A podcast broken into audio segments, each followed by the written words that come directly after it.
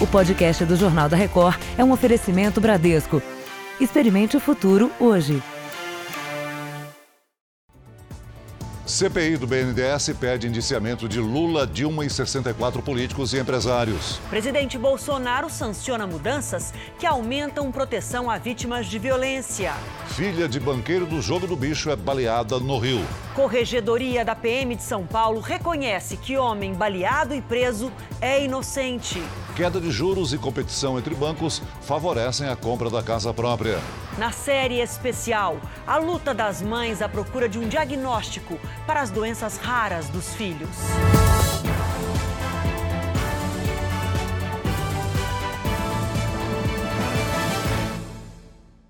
Oferecimento Bradesco. Experimente o futuro hoje.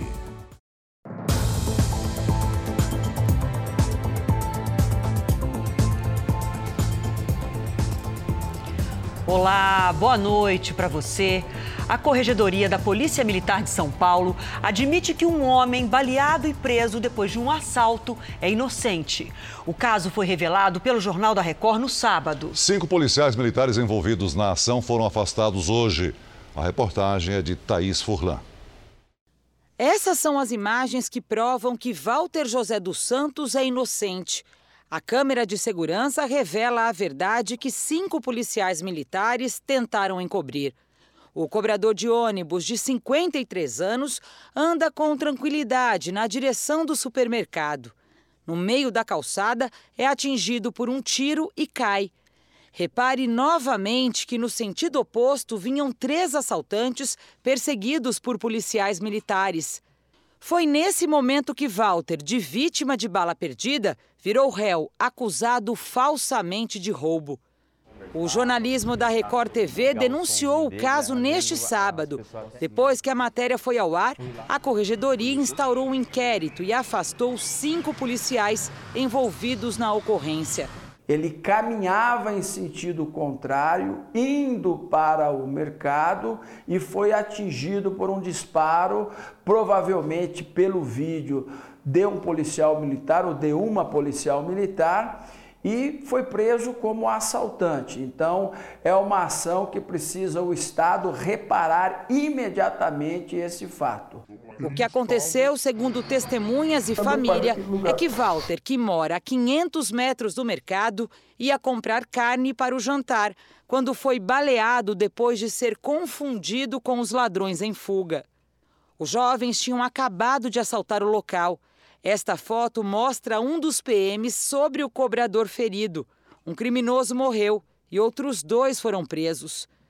Em vez de ser socorrido, Walter foi apontado pelos policiais como líder da quadrilha, mesmo depois que os assaltantes confessaram o crime e disseram não conhecê-lo. O delegado do caso concluiu o inquérito sem ouvir todas as testemunhas.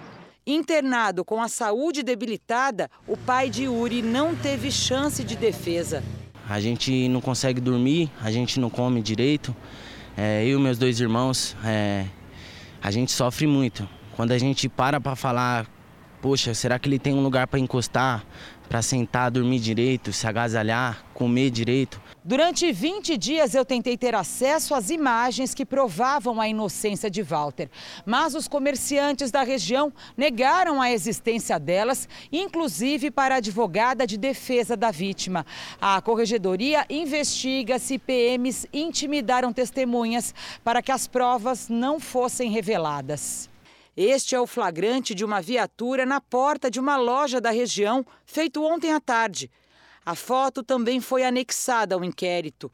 Testemunhas contaram que policiais foram até o local conversar com os funcionários para descobrir se havia algo que os incriminassem. Uma coisa é a troca de tiro com os marginais. Porém, no momento em que eles balearam um cidadão, um transeunte, um trabalhador, e viram que era um trabalhador e tentaram, por meio de fraude processual, ou persuadindo testemunhas, ou também mudando a, o local de crime, forjando provas, eles responderão criminalmente e também administrativamente. Yuri esteve hoje na corregedoria da PM para ser ouvido. Clientes do mercado que confirmam que Walter não estava entre os assaltantes também vão prestar depoimento. Hoje eu vim atrás da justiça, né? Que meu pai, a gente não conseguiu visitá-lo, não sabe a situação dele. O cobrador de ônibus, que tem carteira assinada há 30 anos e nunca teve passagem pela polícia, já está há quase um mês preso. A família pede urgência na soltura dele, já que Walter sofre de problemas sérios de saúde. Meu pai tem muito problema de saúde, né? Usa muito remédio contínuo. Enfim, a gente precisa acabar logo com esse pesadelo que a gente não aguenta mais. A Secretaria de Administração Penitenciária disse em nota que vai encaminhar Walter para uma avaliação médica e que ele está separado do restante dos presos. Já a Secretaria de Segurança Pública de São Paulo explicou também em nota que defende a investigação rigorosa de todas as denúncias. A filha de um dos maiores contraventores do Rio de Janeiro foi vítima de um atentado a tiros. Ela foi atingida ao sair de um carro blindado. Câmeras de segurança mostram quando Xana Garcia Lopes chega ao shopping na zona oeste do Rio. Atrás dela entra o carro onde está o atirador. Xana para na vaga. O carro onde está o atirador se aproxima de ré e ele dispara. Dois tiros acertam a vítima. Ela volta para o carro e os atiradores fogem. Segundo testemunhas, foram feitos três disparos. Nem acreditei, né? É preocupante, porque a gente está próximo. Se tivesse mais perto, podia até ter tido uma bala perdida, não sei. Xana tem 33 anos e é filha do bicheiro Valdomiro Paz Garcia, o Maninho, assassinado em 2004 no meio da rua. Em 2011, a vítima foi o marido, José Luiz de Barros Lopes, o Zé Personal. E há dois anos, o irmão Miro Garcia, o Mirinho morto por sequestradores. Xana foi socorrida e à tarde passou por cirurgia para retirada das balas. A polícia já sabe que a filha do contraventor vinha sendo seguida pelo carro onde estavam pelo menos dois homens, o motorista e o atirador no banco do carona. O carro tinha placa clonada. Nós não vamos descartar nenhuma possibilidade. Vamos ouvir os familiares tão logo seja possível. E aí a gente vai poder dar uma informação melhor para vocês, uma coisa de uma forma mais concreta. O Google entrou com recurso para deixar de cumprir uma determinação do Tribunal de Justiça do Rio de Janeiro. A ordem é para que a empresa forneça dados capazes de identificar usuários que procuraram pelo nome da vereadora Marielle Franco dias antes do assassinato. Descobrir quem procurou informações sobre Marielle Franco na internet nos dias que antecederam o assassinato. Segundo o Ministério Público do Rio, essa é uma informação importante para saber quem matou a vereadora e o motorista dela, Anderson Gomes. Os promotores pediram que a empresa Google entregasse a lista de usuários que fizeram buscas pelo nome de Marielle entre os dias 10 e 14 de março do ano passado, o dia do assassinato. E o Tribunal de Justiça determinou a entrega dos dados.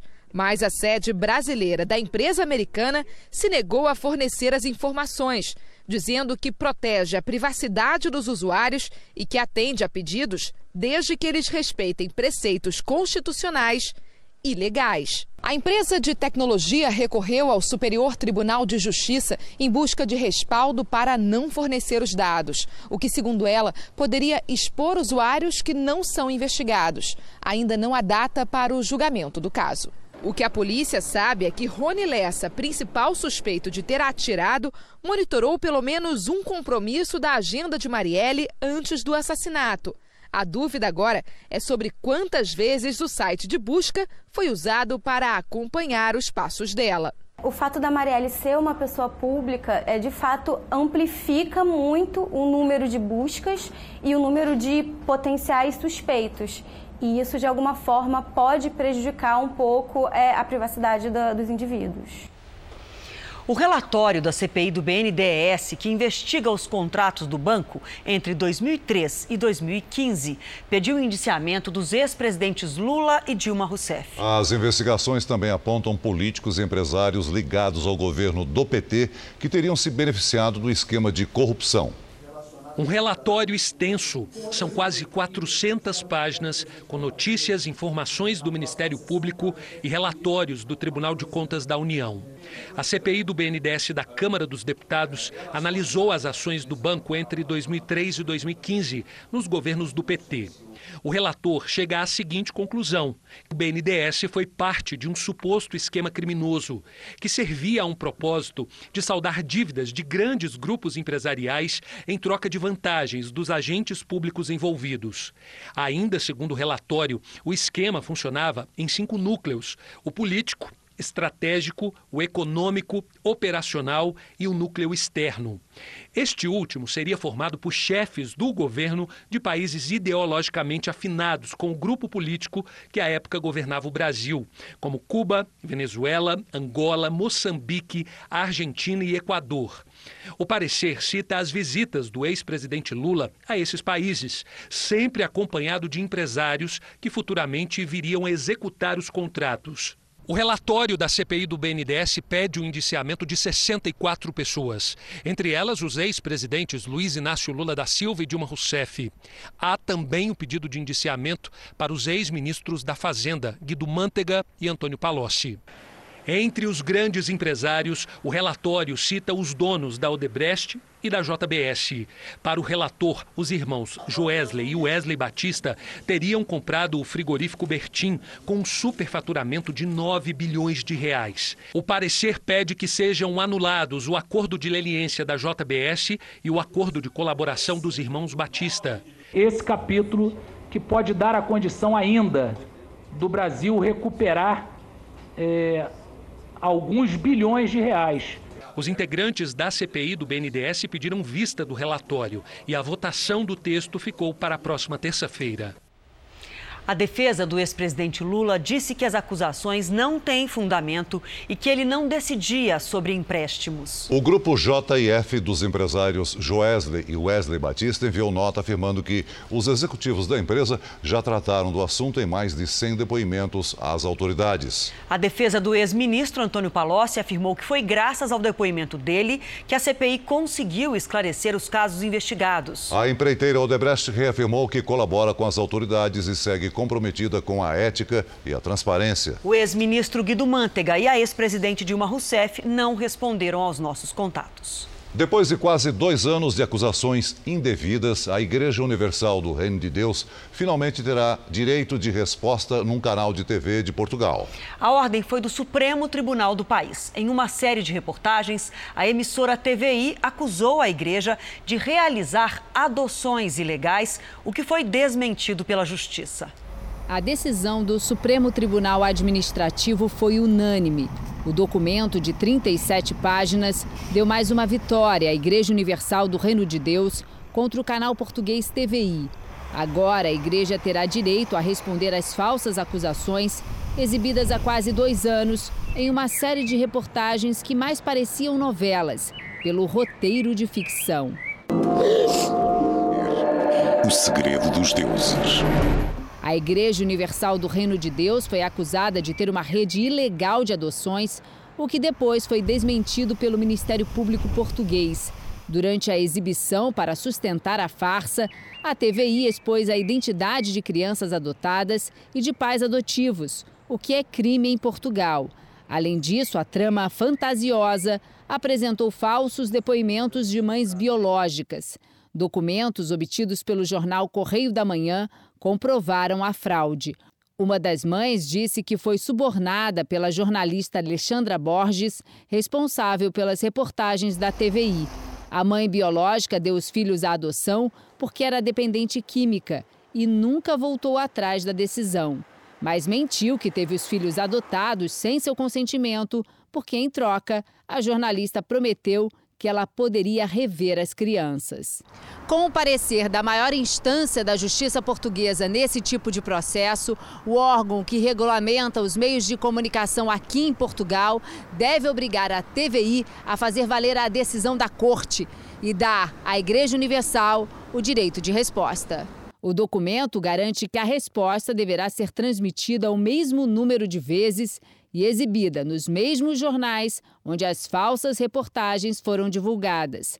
Segundo Martim Menezes, advogado da Igreja Universal em Lisboa, a determinação da Justiça vai garantir que o público saiba o outro lado da história. esse direito de resposta terá que ser efetivado pela TVI em nove Jornal das Oito, que é o programa, nove vezes seguida, e em nove vezes também o programa da TVI 24, e portanto em 18 direitos de resposta que terão que ser transmitidos.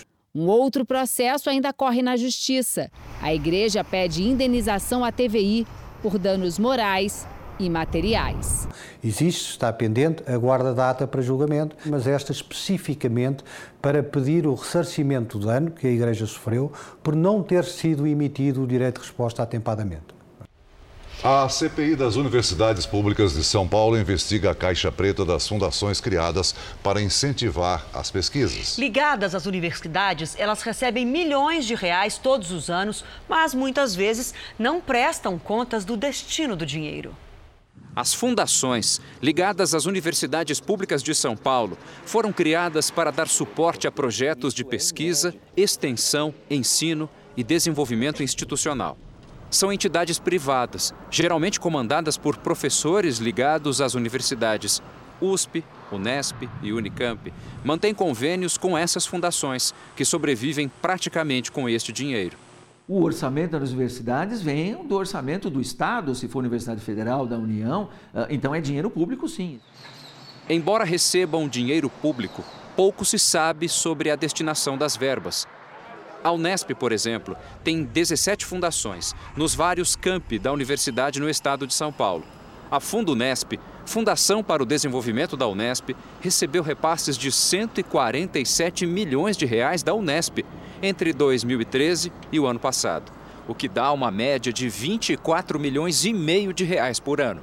Em 2018, quase tudo foi gasto com despesas de custeio para atividades da própria universidade. O restante foi gasto com bolsas de ensino e pesquisa. A comissão investiga a denúncia de que 52 professores da Unesp receberam até 140 mil reais para pesquisas. Só que não se sabe qual foi o projeto e qual foi o resultado. O presidente da Fundo Unesp, em depoimento à CPI, admitiu a falta de transparência. Não, não posso disponibilizar valores. Veja, Excelência, eu tenho um, um contrato de sigilo da pesquisa o Tribunal de Contas do Estado questiona a assinatura de contratos milionários de consultorias sem licitação que fundações assinaram com as universidades públicas de São Paulo. As instituições usaram a infraestrutura e o trabalho de funcionários e docentes das entidades. Certamente só poderia justificar qualquer outra medida se houvesse prova cabal que uma contratação dispensada de licitação levasse a melhor objetivo. A falta de transparência e fiscalização nos contratos também está na mira do tribunal e da CPI. Um dos casos investigados aconteceu no Instituto de Química de Araraquara. A Fundo Nesp conseguiu empréstimo do Banco Nacional de Desenvolvimento Econômico e Social, o BNDES, para a construção de um laboratório. A obra, inicialmente orçada em cerca de 200 mil reais, acabou pelo dobro. E a diferença, custeada pela fundação. Então a CPI ela ela está tomando esses papéis para que agora a gente possa punir os responsáveis. Quem assinou aquela obra? Foi na época de quem que foi assinado esse contrato? Outro caso investigado na CPI aconteceu na USP. Em fevereiro de 2018, a Justiça de São Paulo mandou fechar a Fundação de Estudos e Pesquisas Aquáticas, Fundespa, por causa de irregularidades cometidas pelos dirigentes. A Fundespa era ligada ao Instituto de Oceanografia da USP. As investigações do Ministério Público descobriram que dirigentes contratavam empresas das quais eles ou familiares eram sócios como fornecedores da instituição. Tudo era pago com dinheiro repassado da USP. Os ex-diretores, Luiz Roberto Tomasi e Salvador Gaeta, ambos professores aposentados da USP, são réus no processo. Em um dos casos, foi contratada por mais de um milhão de reais uma empresa que pertencia ao próprio Luiz Roberto Tomasi. Outra empresa investigada era da mulher de Gaeta, que recebeu cerca de 3 milhões e meio de reais da Fundespa. A Unicamp possui apenas uma fundação que atua em parceria com a universidade. Em 2017, a Funcamp administrou 450 milhões de reais em mais de 1.500 convênios. A parceria entre a fundação e a universidade inclui todo tipo de serviço, desde a administração do almoxarifado até segurança. Nesse contrato, o Tribunal de Contas mostrou diversas irregularidades. A FUNCAMP foi designada para cuidar da segurança do campus da universidade. Para o tribunal, deveria ter sido feita a licitação pela Unicamp. Me parece que se a Unicamp tivesse recorrido ao certame licitatório próprio, com a pesquisa de mercado própria, certamente não haveria o custo da intermediação da FUNCAMP, que nesse momento me parece intermediadora do serviço. Em depoimento à CPI, o próprio diretor da fundação admite que, se tivesse sido feita a licitação, o valor do contrato poderia ser mais baixo. As fundações usam como defesa pareceres emitidos pelo Ministério Público com aprovação das contas para justificar que não há problemas no uso do dinheiro público. O Tribunal de Contas não audita as contas da Fundunesp desde 2011. A última auditoria da Promotoria de Fundações foi realizada em 2017 e as contas foram julgadas regulares. O Ministério Público tem apenas uma promotora responsável pela auditoria de todas as fundações do Estado de São Paulo. Em nota, o Ministério Público disse que não irá se manifestar porque os procedimentos de fiscalização são sigilosos. Localizado pelo Núcleo de Jornalismo Investigativo da Record TV, o professor Salvador Gaeta disse que não irá se manifestar. Parentes do professor Luiz Roberto Tomasi disseram que pediriam ao filho dele que se pronunciasse, mas isso ainda não ocorreu. Veja a seguir: crédito mais fácil facilita a compra da casa própria. Na série especial da semana, você vai conhecer as histórias de duas mães que fazem tudo à procura de um diagnóstico para os filhos com doenças raras.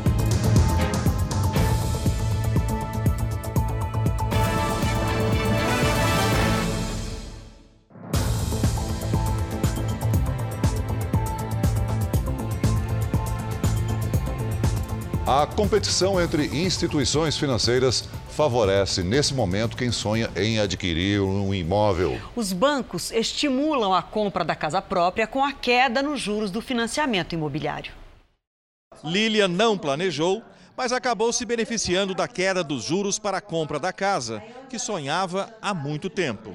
Eu não teria coragem de ter feito a compra que eu fiz, ou talvez eu não teria comprado no mesmo valor que eu comprei se fosse há dois, três anos atrás, por exemplo, quando você estava com taxas aí de 12,5% ao ano. Nesta terça-feira, a Caixa Econômica Federal baixou os juros do financiamento imobiliário para 7,5% ao ano, mais TR, a taxa referencial, que hoje está zerada. Seguiu uma tendência do mercado, já que bancos particulares também tinham reduzido os juros recentemente. O que muita gente não sabe é que é possível aproveitar essa competitividade entre os bancos para rever os juros de financiamentos já contratados. É a chamada portabilidade de crédito imobiliário. Para isso, é preciso informar ao banco escolhido para a mudança algumas informações, como o número do contrato, quantas prestações restam e o saldo devedor. Talvez você que já tenha um financiamento pode pleitear, talvez é, mandar para um outro banco a, a proposta que está em andamento e esse banco fazer uma proposta de redução de juros. Lilian, que comprou a casa com juros de 8,5% ao ano, vai ficar de olho em novas quedas para aproveitar a portabilidade. Total diferença. A gente está falando aí de que são financiamentos de 240, 360 meses. Então você está falando aí de 20 anos, 20 anos, 30 anos. Então você precisa realmente buscar pela melhor opção de juros. Fazer as contas, né? Olha, confere aqui comigo, porque a Receita Federal liberou hoje a consulta ao quinto lote de restituição do imposto de renda. Mais de 2 milhões e 700 mil contribuintes vão receber um total de 3 bilhões e meio de reais. Anota aí, o depósito será feito na terça-feira que vem, dia 15 de outubro. O ministro do Turismo, Marcelo Álvaro Antônio, foi convocado a depor pela Comissão de Transparência do Senado para explicar a denúncia entregue à Justiça pelo Ministério Público Eleitoral de Minas Gerais. Marcelo Álvaro é acusado de ter usado candidaturas laranja na eleição passada. O Senado havia convidado o ministro três vezes para prestar esclarecimentos sobre o caso das supostas candidatas laranja em Minas nas eleições do ano passado Agora, Marcelo Álvaro Antônio foi convocado e está obrigado a comparecer à audiência marcada para 22 de outubro. O ministro é um dos 11 denunciados pelo Ministério Público Eleitoral na ação judicial que apura o uso de candidatas laranja no estado. A justiça decretou sigilo no processo e ainda não informou se vai aceitar a denúncia. Marcelo Álvaro Antônio e as outras 10 pessoas foram indiciadas pelos crimes de falsidade ideológica, apropriação indébita eleitoral e associação criminosa. Segundo a acusação, o PSL mineiro, na época presidido pelo ministro, teria usado candidatas femininas de fachada para conseguir verbas do fundo eleitoral. Por lei, 30% das vagas e dos recursos devem ser repassados a mulheres que disputam a eleição. Um inquérito de 6.600 páginas, com mais de 50 pessoas ouvidas, nenhuma das pessoas sequer citou o meu nome, me atribuindo qualquer procedimento inadequado. Em junho, três pessoas próximas do ministro foram presas por cinco dias também foram cumpridos mandados de busca e apreensão em endereços vinculados ao partido do único ministro mineiro do governo Bolsonaro. Em nenhum momento demonstra que eu tive ciência dos fatos e não demonstra porque eu não tive mesmo. Então, me sinto injustiçado com essa denúncia feita pelo Ministério Público. E agora vamos aos números da produção industrial, que cresceu em 11 dos 15 locais pesquisados pelo IBGE em agosto. Os maiores avanços ocorreram no Amazonas, com alta de 7,8%, e no Pará, alta de 6,8%. O resultado no estado de São Paulo também foi positivo. Vamos ver os números aqui. Olha, depois de três meses de queda, a produção industrial em São Paulo cresceu em agosto 2,6%. A maior queda foi registrada no Rio Grande do Sul, com 3,4%. O governo lamentou a decisão do Tribunal de Contas da União que suspendeu a campanha publicitária do pacote anticrime. As peças lançadas há menos de uma semana pretendiam conscientizar a população sobre a necessidade de mudanças na legislação penal. O porta-voz da presidência afirmou que o governo respeita, mas lamenta a decisão do Tribunal de Contas da União. É importante para esclarecer à população o alcance das medidas propostas como feito na Previdência Social. O ministro da Justiça e da Segurança Pública aguardará respeitosamente a decisão final sobre a questão. O plenário do Tribunal de Contas da União vai analisar a decisão do ministro do TCU, Vital do Rego, nesta quarta-feira. Ao defender a suspensão da campanha, Rego afirmou que apoia o combate à corrupção mas justificou que é preciso avaliar se os gastos com publicidade atendem aos princípios do interesse público e da transparência. Relator do pacote anticrime no grupo de trabalho na Câmara, Capitão Augusto acredita que a decisão vai contra os interesses da sociedade. É algo de se lamentar. Argumentação fraca, pífia, né, que não justifica suspender a propaganda do pacote anticrime. A notícia também provocou reação da Associação da Auditoria de Controle Externo do TCU. A nota rebate que não foram realizadas ações semelhantes na esfera do controle externo para suspender campanha publicitária patrocinada pelo governo do ex-presidente Michel Temer, com a proposta de reforma da Previdência, que teve gastos superiores a 100 milhões de reais. A associação afirma que a análise de gastos com publicidade precisa atender critérios aplicáveis a todo o conjunto das campanhas do governo. O mesmo aconteceu em 2013, quando o governo Dilma gastou 5 milhões e 300 mil reais para aprovar a lei anticorrupção e também sem nenhum questionamento do TCU.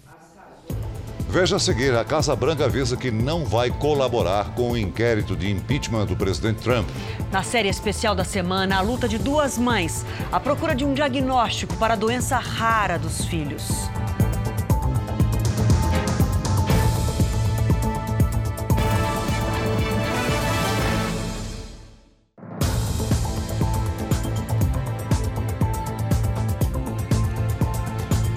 O presidente Bolsonaro suspeita que o petróleo que atinge o Nordeste tenha origem criminosa. O presidente também sancionou hoje o projeto que amplia a proteção às mulheres na Lei Maria da Penha. O presidente Jair Bolsonaro atualizou o novo marco das telecomunicações que prevê ampliação do acesso à internet nas regiões mais distantes.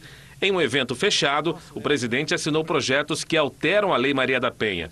Entre as mudanças está a apreensão de arma de fogo registrada em nome do agressor até 48 horas depois da ocorrência da violência chegar à justiça. Outro trecho garante prioridade na matrícula em instituição de educação básica mais próxima dos dependentes da mulher vítima de violência doméstica. Mais cedo, na saída do Palácio da Alvorada, Jair Bolsonaro conversou com os simpatizantes. Entre eles, um apoiador que mencionou o nome de Luciano Bivar, presidente do PSL, partido de Bolsonaro e de dois de seus filhos. Olha, ó, ok? Tá, ó. Eu, Bolsonaro e Bivar, junto por um novo Recife. Aê! Aê! Ô, cara, não divulga isso não, cara. Não, então apaga. Tá queimado pra caramba. Apaga. Bivar é citado na investigação da Justiça Eleitoral que apura possível uso de candidaturas laranja para desvio de dinheiro do fundo partidário nas eleições pernambucanas do ano passado. O presidente voltou a comentar as investigações sobre a mancha de óleo no litoral do Nordeste. Confirmou que há indicativos da procedência do produto, mas disse que ainda é cedo para fazer acusações. Bolsonaro reforçou a suspeita de um ato criminoso. Parece que criminosamente algo foi despejado lá. A densidade é um pouquinho maior que a densidade da água salgada, então não fica na superfície, ele está submerso. Esse é outro problema que estamos enfrentando lá e a mancha de óleo avança pelo litoral brasileiro. A Petrobras identifica que o petróleo é do tipo encontrado na Venezuela. O repórter Pedro Paulo Filho, ao vivo do Rio de Janeiro, tem outras informações. Boa noite, Pedro Paulo. Boa noite, Celso. Boa noite a todos. O presidente da Petrobras disse que já foi recolhido o equivalente a 500 barris de petróleo e que, pela quantidade, seria possível afirmar que não foi simplesmente a limpeza do tanque de um navio na costa do Nordeste. Seria algo maior.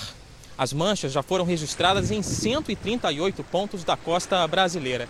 Em Aracaju, técnicos do Ministério do Meio Ambiente iniciaram medidas de contenção para evitar que o óleo chegue aos rios. Na Bahia, já são sete as praias atingidas pelas manchas.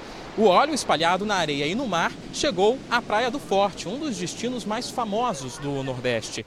O projeto Tamar, que cuida de tartarugas marinhas, está em alerta e suspendeu a soltura das recém-nascidas. Os especialistas temem que essas manchas continuem descendo pelo litoral e cheguem até o estado do Espírito Santo. Do Rio de Janeiro, Pedro Paulo Filho. Obrigado, Pedro Paulo. Dois senadores dos Estados Unidos pediram hoje a abertura de uma investigação sobre as compras da empresa brasileira JBS no país.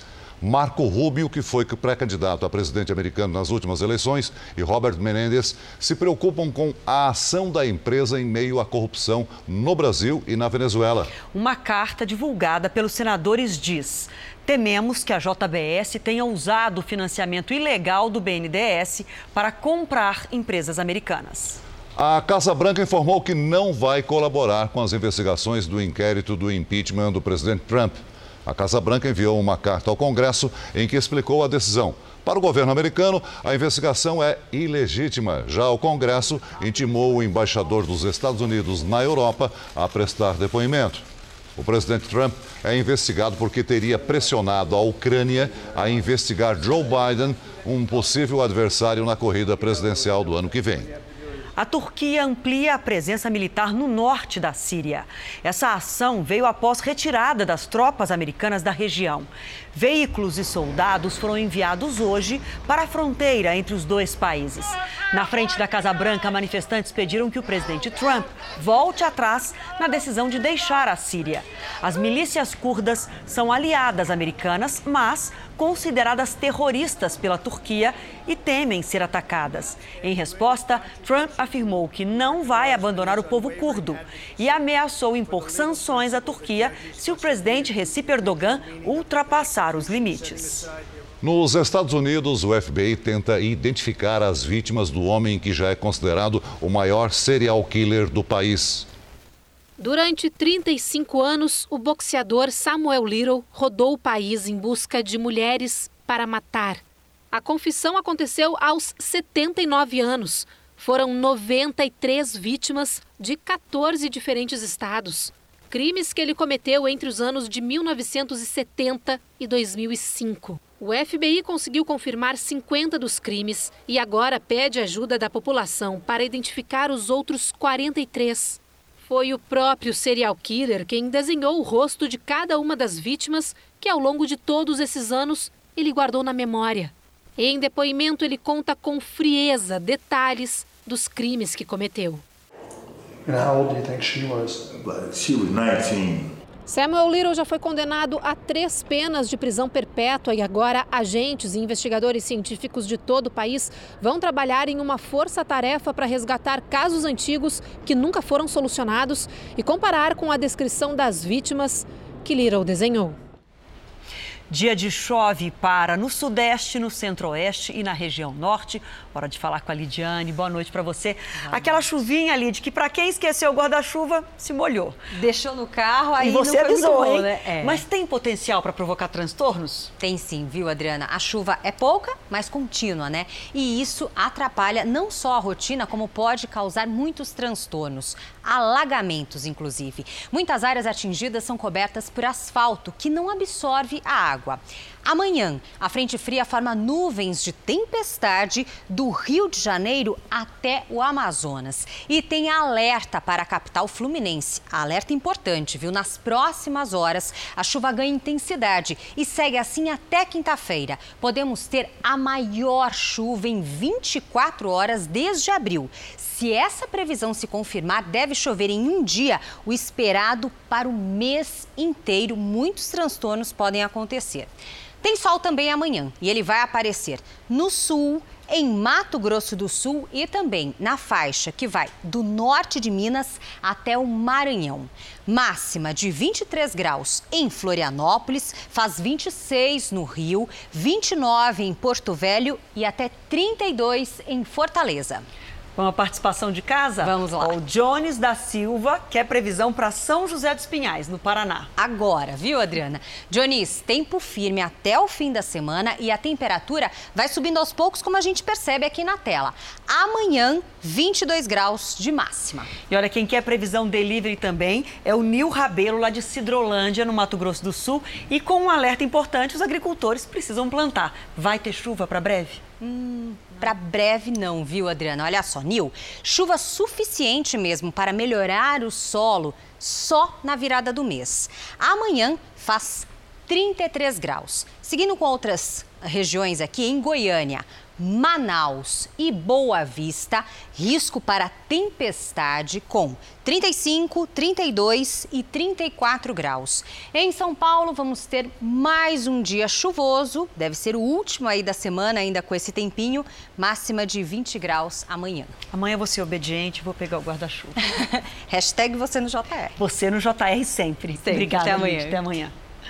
Olha, para quem está planejando a folga do ano novo, uma dica. Essa é a melhor semana para comprar passagens de avião mais baratas. O levantamento de uma empresa que compara preços mostra que a economia pode passar dos 30%. As companhias de baixo custo, chamadas low cost, também prometem boas ofertas. Elas já estão em operação no Brasil, mas é preciso avaliar bem antes de comprar. Para essas amigas foi uma surpresa, primeira viagem na companhia de baixo custo. A bagagem teve um preço alto para despacho e agora a gente vai ter que pagar para comer também. o custo final fica mais alto uh, do que as outras companhias, que incluem né, os serviços no, no preço da passagem. Hoje são três companhias, mas até o fim do ano serão quatro empresas de baixo custo atuando no Brasil. Por enquanto, apenas em rotas internacionais, mas isso também deve mudar em breve por conta de uma medida provisória e de novas regulamentações da ANAC. O que a gente vai ter quanto aos preços é uma ampla liberdade e uma análise por parte do CAD se isso está ferindo a livre concorrência de alguma forma. Mas fora isso, a fiscalização é exatamente a mesma para as companhias aéreas low cost e para as companhias aéreas de um serviço um pouco mais completo. A pedido do Jornal da Record, essa empresa que compara preços de passagens fez uma simulação entre as companhias tradicionais e as de baixo custo. Uma viagem internacional na segunda quinzena do mês de janeiro do ano que vem, por exemplo, sem bagagens. De São Paulo para Santiago, os preços estão 10% menores nas companhias low cost. Do Rio de Janeiro para Londres, 15% abaixo das tradicionais.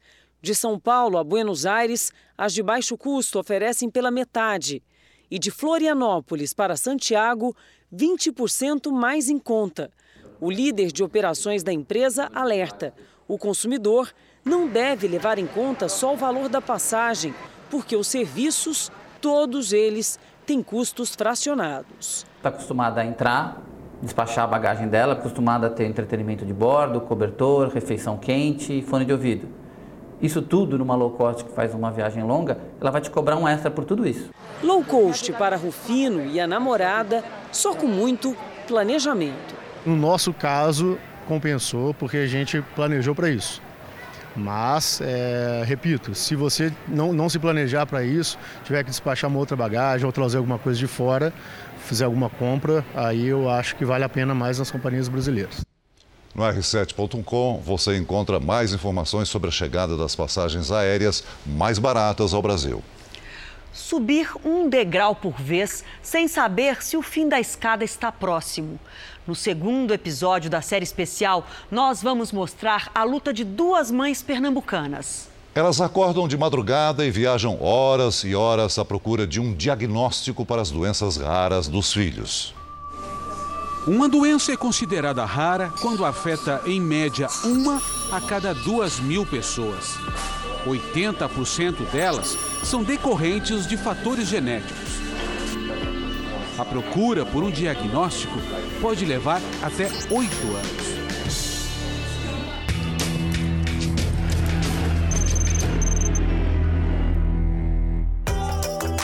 É assim, agarrado aos pais, que Luan passa a maior parte do tempo. O bebê de um ano e nove meses é a alegria da casa. Diante da câmera, um garotinho tímido, mas basta estar sozinho para ele se soltar. A família mora neste sítio em Bonito, no agreste pernambucano. Apesar da tranquilidade do campo, nem tudo é alegria. Quando ele está deitado, toca na barriguinha, já dói. Já, já dói, já. É... é bem inchada a barriguinha dele, ó. Pode perceber que é bem inchadinho. Luceilda e José descobriram que algo estava errado com o filho há nove meses. Desde então, a procura por um diagnóstico tem sido a rotina. Parece uma eternidade. Você lutando todo dia para que seu filho tenha um tratamento, tenha, tenha uma vida normal, mas não chega, não chega um diagnóstico certo. A angústia de não saber exatamente a doença que o Luan tem e, por consequência, o tratamento a ser iniciado parece um fantasma vivido pela segunda vez pela Luceilda e pelo José. Nas paredes da sala da casa, as fotos do Juan, o primeiro filho do casal, que também teve doença rara sem um diagnóstico preciso. Juan não resistiu à doença aos quatro anos. Assim como o irmão Luan, tinha o tamanho do fígado e do baço aumentado além de inchaço no pulmão e no coração. Sabe aquele, aquele peixe que cai em cima de você aqui? Você perde o chão. Foi tudo aquilo de novo. Em Bonito, não há tratamento específico para doenças raras. Saindo agora, muito vento, muito frio. A viagem começa de madrugada. São mais de duas horas num carro cedido pela prefeitura até chegar ao IMIP, o Instituto de Medicina Integral, professor Fernando Figueira, na capital Recife. Esse mês a gente veio três vezes, quatro com essa. Agora esperar o atendimento, ver se tem novidades pra gente. Hospital do IMIP é referência no tratamento de doenças raras e também no diagnóstico. Por isso, atrai pacientes de todo o estado. Muitos destes pacientes chegam aqui abalados emocionalmente e fisicamente. É o caso da Cleonilda e do Enzo. Eles viajaram mais de 12 horas para chegar aqui. Atravessaram Pernambuco de ponta a ponta. Em busca do tratamento dele faço tudo. É como tô dizendo, a minha vida é a vida dele. O Enzo, de 5 anos, tem uma doença degenerativa que afeta o sistema motor e neurológico, ainda sem um diagnóstico preciso. Mas há um ano, um parecer médico caiu como uma bomba na vida da família. Seria uma doença rara, que no momento nem tratamento específico ainda não teria. Hoje, mãe e filho vieram ao setor de doenças raras para mais um exame. Uma tomografia computadorizada foi pedida. Apesar da incerteza, uma boa notícia. Ele tem um atraso no desenvolvimento, mas ele vem melhorando com a fisioterapia, com a terapia ocupacional, com a fono. Com certeza vou sair daqui um pouco mais viva, mais é, positiva. Enzo faz fisioterapia, o que até agora não tinha apresentado o resultado esperado. Até agora. Durante a entrevista, não é que o garoto deu os primeiros passos. Esperança renovada que move a procura por um tratamento.